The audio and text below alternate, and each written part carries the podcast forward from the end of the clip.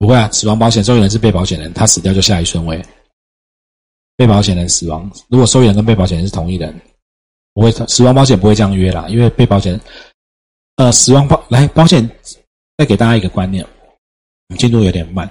受益人的概念来自于只有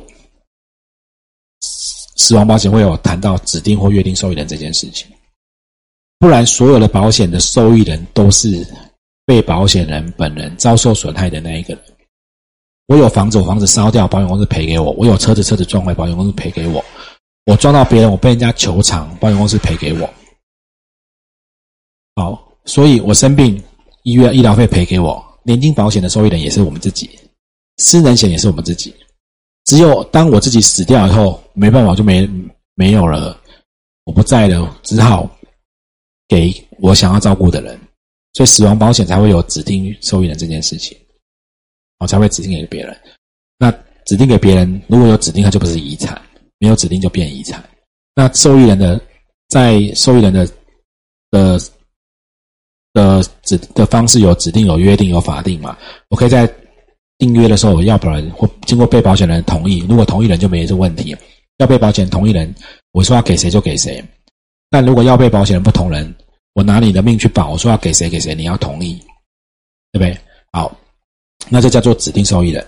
那如果我指定的都死光了，那契约有约，刚刚我们有看那个条款，他有约说给给我的法定继承人，那叫约定。如果都没有的话，变成遗产，那叫法定受益人。或者像四十五条推定，要保人就是受益人自己。OK，好，指定约定法定再讲这三个。好，来，但是有没有这个？你们看，他其实可能想写法定继承人嘛。啊，那写成法定受益人，哎，我看到就好好笑。好，那受益人的种类在一百一十一百六十六页，我们翻到前面翻翻回来哈。好，它呃一百六十六或者你的是一百六十八，下面它有满期受益人、有身故受益人、私能给付受益人、年金红利受益人，好都有。OK 吗？好，好，帮你们整理一下，来保险法二三四五条讲的。保险人讲的是经营保险事业的各种组织，在契约成立的时候，他可以收钱；发生事情，他要赔钱。要保人要对保险利益，要对被保保险标的有保险利益。订约好，然后缴钱的人，被保险人是遭发生事故遭受损害，享有赔偿请求权的人。要保人也可以是被保险人，受益人是他们约定可以享有赔偿请求权的人。OK 吗？好，但这里其实，呃，好，你们这样记就好了，不然这里法条其实写不好，那讲太再讲下去会太深。好，来，这里保险利契约的基本原则有六个原则哦，在课本的第四节，六个原则课本只讲了两页，所以我也很快的带过，你们这边不会考到这么深。好，来，保险利益最大诚信主力经营损害填补。分摊原则，你们把它加一个赔款分摊，你们比较容易看得懂啊。在第呃第四节的对一百六十九或一百七十一页，你们加一个赔款分摊，我把它逐项讲一下，我们到刚好把这个课上完。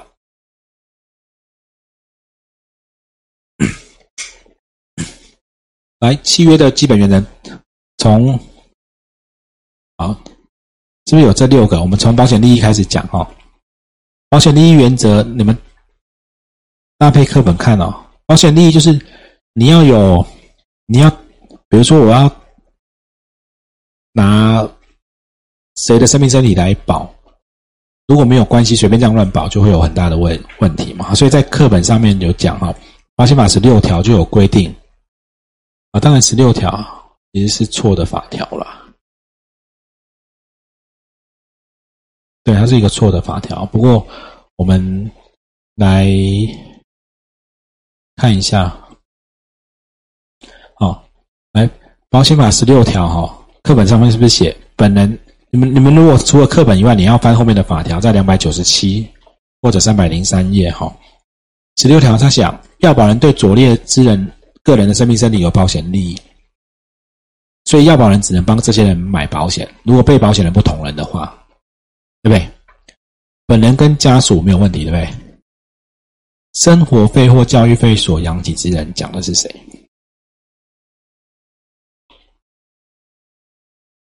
如果给钱的，对不对？对不对？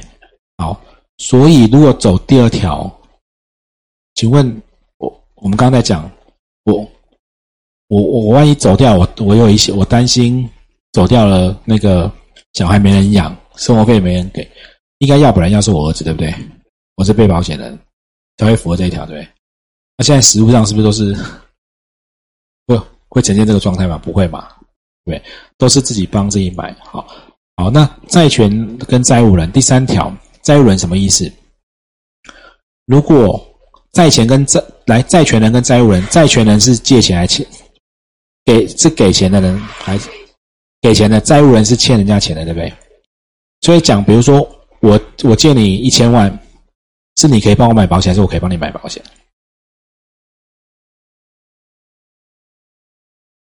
我可以帮你买，对不对？万一死掉，你要还我一千万，对不对？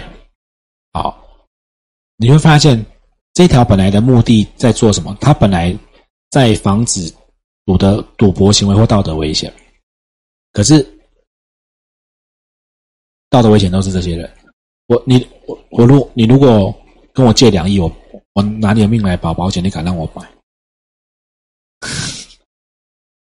对呀，所以我说，其实这个这条是，当然考试还是就照这边写。比较多的学者认为，其实，如果他的目的是要防止赌博或道德危险，不是这样定啊，应该去管受益人的关系啦，不是要被保险人中间。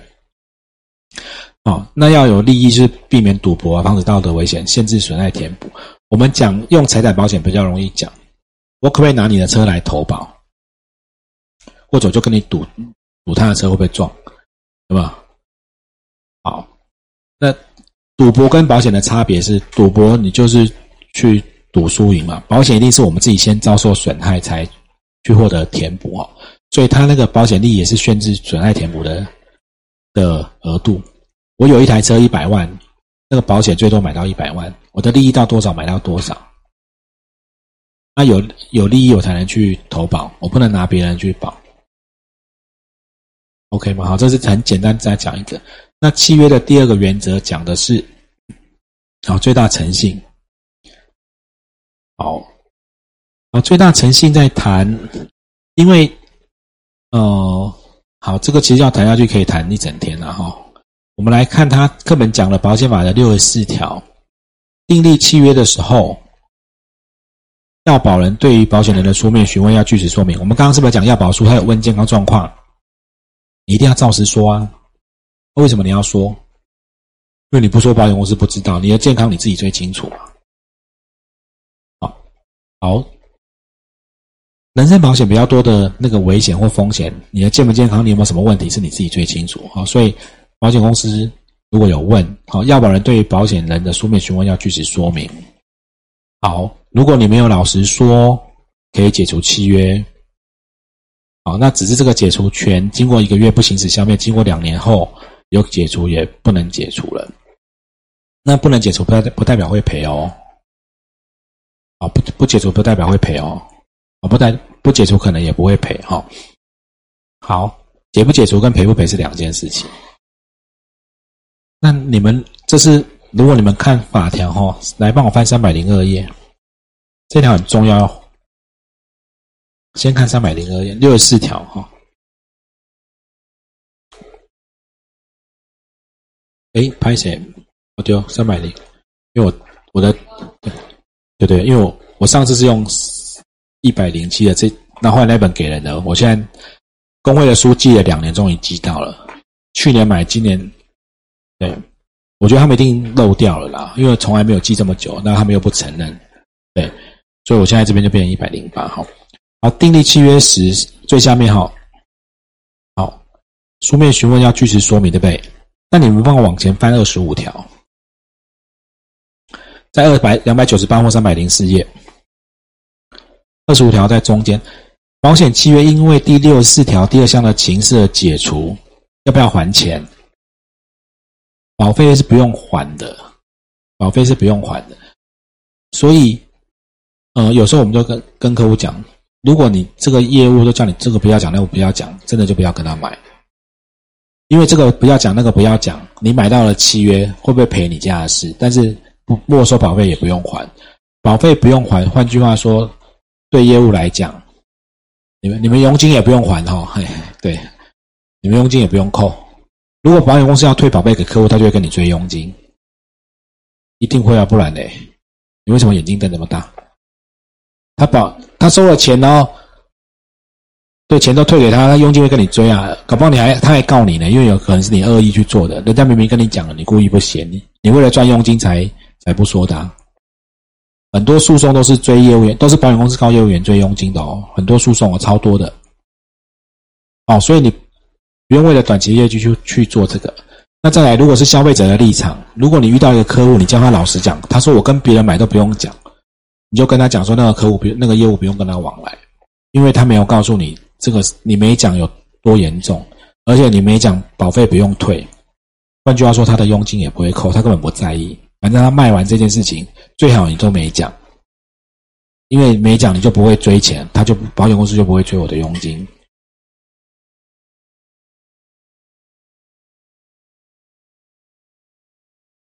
对啊，就健康告知那边每一项一项问啊，对。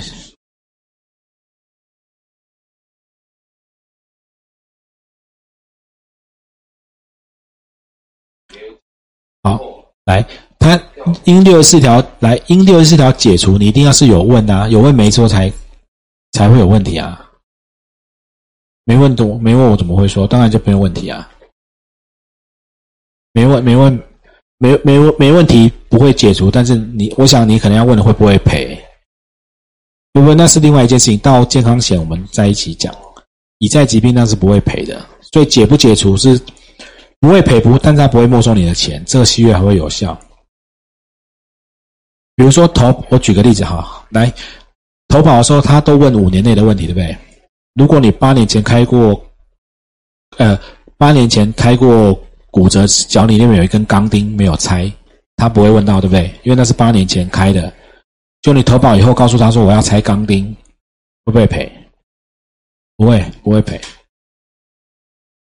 因为那你所以你们会把六十四条，就是有没有他没有问，你没有说谎，契约不会被解除，这是一件事情，跟赔不赔是两件事情哦，不能搞混哦。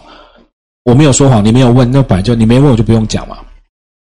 所以我没有我没有说谎啊，所以你不能来解除我的契约。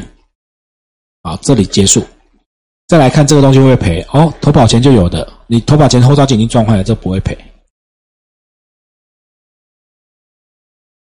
不然大家都等生了很多病，然后都撑五年都不要看健保，都不要看医生，赶快投保就开始来疯狂来赔，不会，法律上不会保护已经发生的问题。好，到健康险我们会再上，健康险会讲。来来，我们先翻一百二十七条，我看你们整个很疑惑，外面最常搞混的也是这一条，大部分的业务员也会搞错这两台，他就说你跟那保险公司赌两年，哦，来你你看。一百三百零八或三百一十四页，保险法一百二十七条，保险契约订立时，被保险人已在疾病或妊娠情况中，保险人对于事项疾病或分娩不负给付保险金的责任。所以你投保前八年前脚已经有一根钢钉了，你投保后才要去拆，是不是投保前已经有的事情？所以保险公司不用赔，他不用赔。嗯 OK 哈，好，来下一个原则，主力精英，我们把这边上完哈，所以会超过一点时间哈。来，主力精英讲的就是，呃，这个到伤害险会再讲比较细。简单的讲，就是这个事这个事故，这个事故如果要，因为课本这边也没有讲到很深啊，你们考试不会考到这么深了。好，主力经营原则在课本。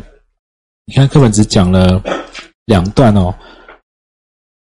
我们导导致保险事故的发生可能很多原因，但是用最主要、最接近的原因来谈哈。这个在伤害险的时候，我们再讲细一点点啊，你就知道这个事故是不是在有理赔要这样判断。好，来赔款，哎，损害填补，第四个损害填补原则，因为保险它不会赚钱，所以它一定是遭受损害填补到之前的状况。赔太少呢，就填不填不满啊；赔太多会赚到钱。OK，所以损害填补一定是填满。那看你损失了多少钱，他去赔哈。我们讲，呃，好，这个好吧，讲一下你们可能会遇到。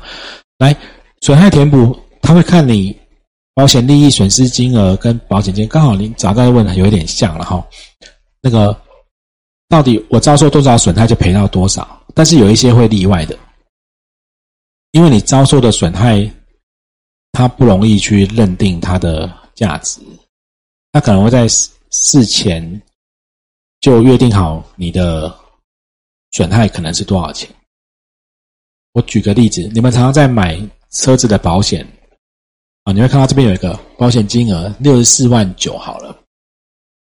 因为车如果比如说我们都买呃啊 Toyota 两千的轿车好了，那个轿车有没有可能分很多等级？哦，从六十万到九十万都有，搞不好。那你买的时候会有差，对不对？万一撞成废铁了，你分得出来当初买的时候是六十还是七十还是八十还是九十哪一款？分不出来，对不对？所以他就会哦，然后你买这个我就用，比如说我一开始事先我就约定这个车就是六十四万九，那明年如果有折旧，我们就怎么算？都约好这个多少钱？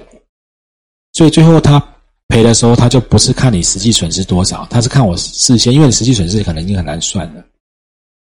好，好，或者像我们来房子也一样。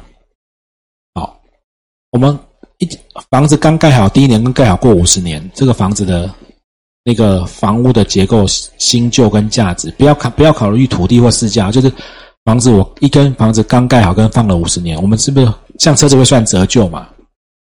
房子是不是应该也会越来越旧？可是，在住宅火灾保险在投保的时候，你会发现它保险的金额也是固定用算的。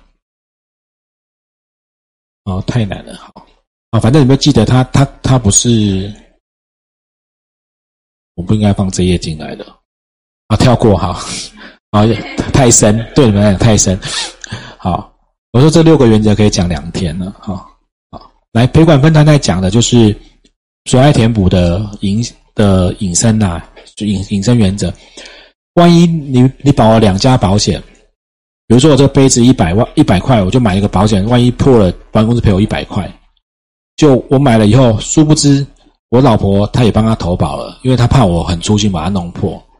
结果这个保杯子一掉，我赔一百块，她赔一百块。那我就发现，哦，我以后买很多杯子来吊好了。哦，不行，所以他就会是，你看谁跟谁分。保险公司发现了这个杯子被坏掉以后，我们有重复的保险会赔一样的东西，他们就会说：“哦，那这样一人赔一半，你不能让这个被保险人因为杯子掉会赚到钱。”哦，它是从损害填补延伸来的。啊，你有两张以上的保单，不会因为这样赚钱，OK 吗？所以双十支、三十支，好。如果进到法院以后，就是照这样算，保险公司就会看，比如说已经有很多实际的判决是，比方说，如果他是恶意要诈保，或保保险公司认为你要诈保，你这次住院总共花八万好了，好，A 公司已经赔了，你看他是讲保险人跟保险人中间的分摊，对不对？保险人是保险公司跟保险公司的分摊，对不对？好，你这次生病，假设花了八万，A 公司赔了五万，B 公司赔了六万。然后 C 公司也赔了五万，你是不是拿到十六万？好，那是不是就赚到两倍？如果是实支实付的部分哦，就赚到两倍。如果进到法院，法官就说：“哦，这样超过你损害填补，算一算，应该你本来你花了八万嘛，就三家赔了十六万，哦，不行。依照这个原则，在保险法也有规定，就你两万五，你三万，你两万五，赔起来还是八万。”保险公司认为你诈保，对，好，那实物上的状况，同学刚刚问，就是实物上的状况是保险公司想，算了，金额小，如果你也不是恶意，我们为什么会买高？是因为常常有时候买一家，每家现在实时实付赔的内容不太一样嘛，所以你会买多买几家，万一这个状况他赔比较多，他赔比较少；下个状况他赔比较少，他赔比较多，我们可能会买不同的形态。OK，那保险公司如果也不计较你是恶意或者是什么，大部分就没有问题。但是你买到很夸张哦，通常有时候都是乱买，或者有一些不孝的从业人员故意去诈保，那个进了法院，最惨的状况是依照保不保险的法，那就判他恶意付保险无效，三十七条，我们上到后面可以再看哈。好，赔款分摊，它也有，哦，就是不要让你，比如说你车子被偷，你赔两倍，大家就一直被偷嘛，哈。不保险的效果好吧？我还是有讲二九九或三零五。你们看三十七条，三保险法三十七条有找到吗？故意不为前条通知或意图不当得利而为付保险契约怎么样？无效，所以连钱都呃都连赔都不会赔，一条钱都拿不到。好。好，最后一个，我们超过一点时间，保险代位也是引引申原则哈，这个我们解释一下就好了。代位求偿，我讲比较，呃，举例让你们懂就好了。我们用这个图来讲，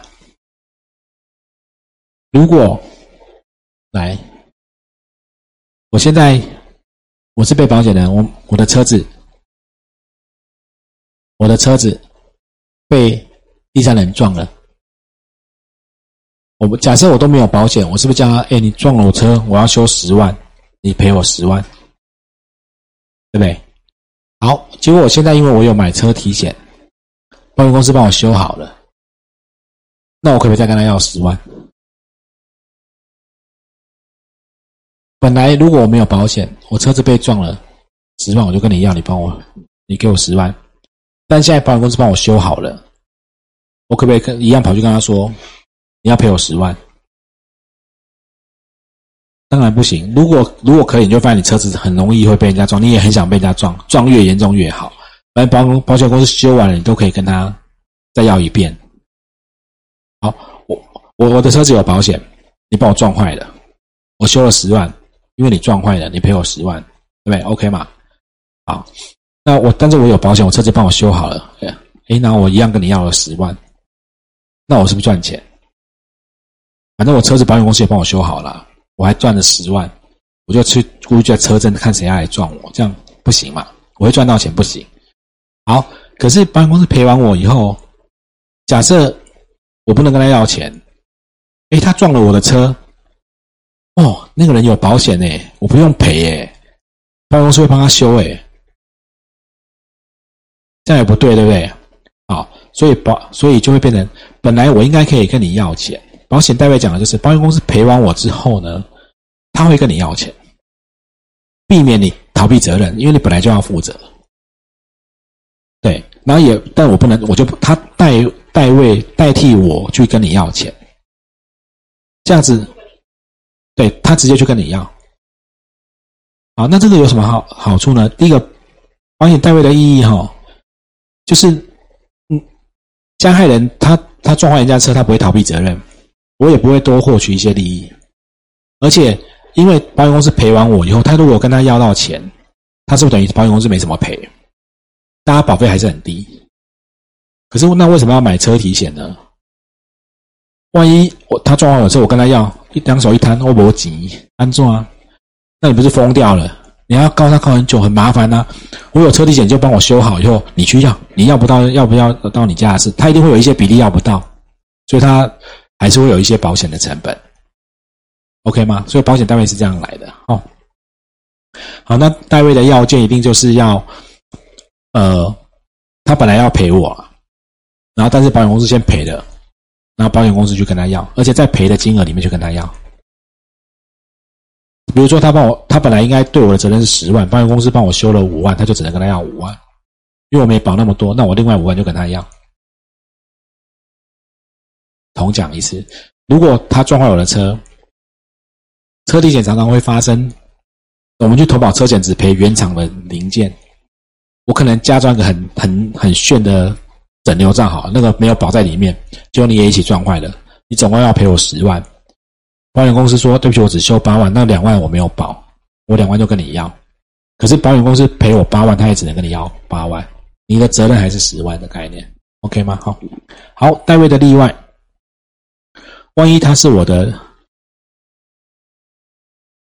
亲属家属，他有一些关系啊。如果比如说我撞到我小孩的车，就赔完以后他跑来跟我要，那不才是我的钱？哎，所以他就会有一些例外哈。在保险法五十三条就有讲，是可以代位的。如果是家属或受雇人，他就不能代位。家属或受雇人就不能代位。好，不过损失如果是他故意的话，就不在此限。哈，好，没有，我们快讲完了哈，耽误了一点时间。好，那呃。那我们在讲，好，现在我帮你推倒，你骨折了。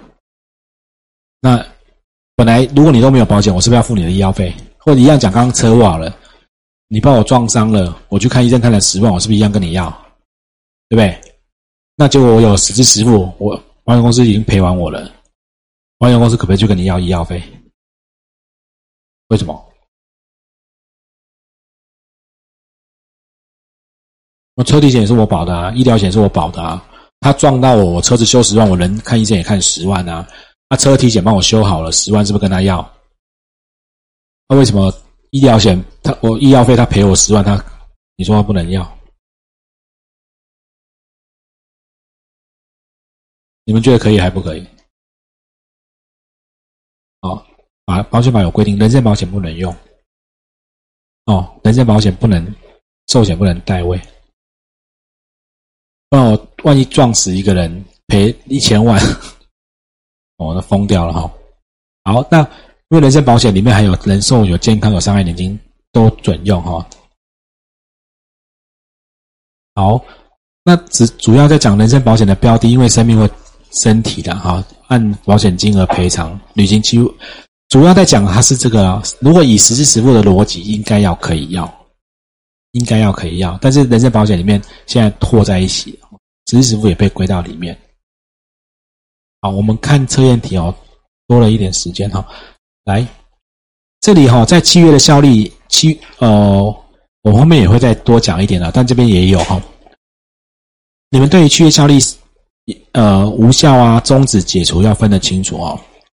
订约的时候，要保人被保险人事故已经发生的契约是怎么样？就无效哈，它不是终止或解除。好，那契约是可以不是用民法代定，得由代理人订立，不需载明，不得代定，可以代定但要载明。是好，订立契约好，如果有隐匿啊，就不实施解除、终止、撤销、停止。解除，解除哈，解除。那本来解除就是致死无效，本来双方就恢复原状，只是因为二十五条多写了，就是你保费可以不用还，要惩罚。